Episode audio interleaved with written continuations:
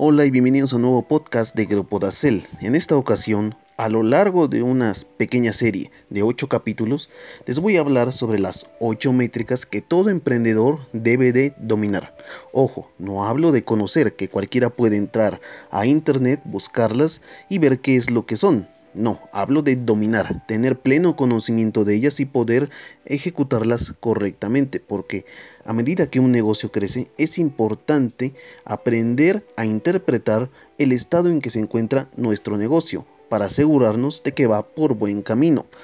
Asimismo, si este no se encuentra bien, debemos de tomar las mejores decisiones sobre inversión, endeudamiento, captación de clientes y otros problemas más que suelen surgir, ya que existen muchos emprendedores y empresarios o pequeñas pymes que no entienden realmente las métricas financieras, cómo diseñarlas y menos aún cómo interpretarlas porque es muy importante entender estos KPIs que por su significado en inglés, que es Key Performance Indicators, indicadores clave de desempeño, es que se puede poder conocer de mejor forma o en detalle la salud financiera del negocio y también conocer su valor actual y el potencial que tiene en el mercado, tanto si eventualmente queremos traspasar el negocio y nos paguen lo justo o atraer a nuevos inversores para hacer que éste crezca. Así que eh, la primera métrica que vamos a analizar es el flujo de efectivo.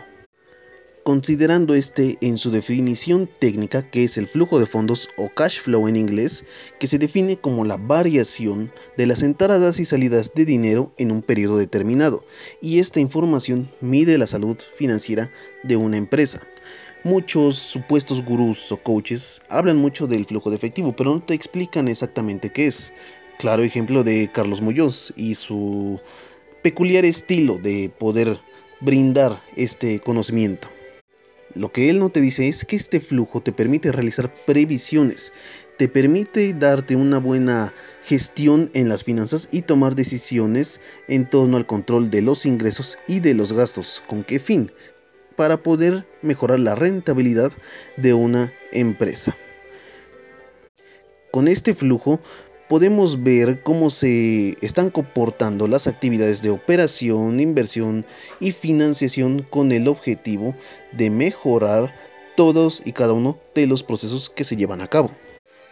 Pues un flujo o para poder tener un buen flujo de efectivo se requiere de tener tres importantes principios a la hora de administrar el dinero. El primero es incrementar las entradas de efectivo a través de un incremento en el volumen de ventas o el incremento en el precio, que es otro tema aparte, cómo fijar los precios. El segundo es intentar que las entradas se realicen de forma más rápida, pidiendo los pagos al contado, anticipos, mm, cierto tipo de condiciones como tener el el concepto de pago en una sola exhibición en la factura y reducir el plazo de los créditos, porque hay muchos emprendedores que por tratarse de amigos quienes son sus clientes, pues les dan ciertas facilidades, lo cual si bien beneficia a la amistad, no beneficia al negocio como tal. El tercer principio es disminuir las salidas de efectivo mediante descuentos que solemos dar a, a los proveedores. Por ejemplo, negociaciones con los mismos proveedores para manejar otro tipo de, precio, un precio preferencial, eh, reducir las actividades que sean innecesarias, en las que se requieren ciertos pagos en efectivo y retrasar las salidas, por ejemplo, alargar los plazos en los que se comprarán o se pagarán algunas mercancías, incluso para aquellos que únicamente son emprendedores y cuentan solo con su persona física como tal, pueden tener una buena gestión del uso de su tarjeta de crédito, manejar las fechas de corte y de pagos con rigurosidad para poder retrasar un poco el tiempo o la fecha en la que se deben de realizar los pagos. ¿Para qué? Para ganar tiempo, para que sus, sus ingresos aumenten y no tenga él que desembolsar ese dinero, sino que salga del mismo negocio. Y existen tres tipos de flujo de efectivo, el operativo, el de inversión y el de financiación. Los flujos operativos engloban todos los ingresos y gastos que provienen de la actividad de la empresa, es decir, de la principal fuente de ingresos y se contabilizan como ventas de bienes o servicios incluyendo también aquellas ayudas estatales del gobierno, apoyos créditos que sean de alguna entidad gubernamental o de un banco privado también cuentan como ingresos vinculados a la actividad económica. Ojo, para la operación de la actividad. En cuestiones fiscales son otro tema. El flujo de efectivo de inversión se refiere a la variación de las entradas y salidas de dinero que provienen de aquellas inversiones realizadas en instrumentos financieros, que suelen ser activos con vencimiento de corto plazo y por lo tanto son muy líquidos, es decir, que fácilmente se pueden vender y convertir en, en dinero. También se contabilizan aquellos gastos que se asocian a las inversiones antes mencionadas, como compra de maquinaria, edificios, activo fijo, computadoras, etc.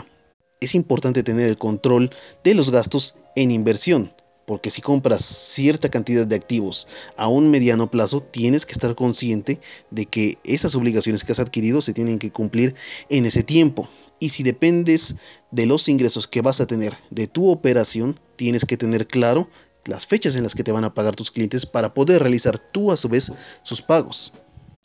Y el tercero es el flujo de financiación, también conocido como flujo de caja financiero o económico, y hace referencia a la variación de capital que tiene un determinado proyecto, en donde se contabilizan las pérdidas por mercaderías o materias primas y la dotación de capital para gastos de personal o la amortización del inmobiliario. Entre otros componentes se pueden comprobar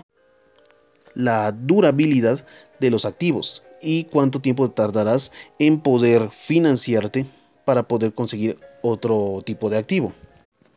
Entonces, concluyendo, si se tiene un buen control de cuánto dinero entra al negocio, cuánto sale, en qué fechas entra y en qué fecha sale, es el primer paso para poder tener una buena gestión de la salud financiera, sin que tú tengas que invertir o desembolsar dinero por el incumplimiento de algún cliente, por retrasos en los con los proveedores y otros problemas que son coyunturales que no están dentro de nuestro control, pero sí podemos tenerlos en cuenta para poder tener un margen de tiempo o incluso de dinero para poder hacerle frente a las obligaciones que tenemos. Si algún cliente te va a pagar tarde por las razones que sean, y tú debes de cumplir con los pagos a tu nómina, pagos a los impuestos, al préstamo que pediste, a pagar precisamente todos aquellos gastos que pudieron haber salido de la captación de algún cliente, tienes que tenerlos en cuenta, la fecha en que los vas a cumplir y ver la forma en que, en que puedes cubrirlos en su totalidad sin que esto te afecte directamente en el flujo tuyo personal, considerando, claro, si eres un emprendedor. Ya hablando de negocios establecidos y de empresas, este control es mucho más riguroso.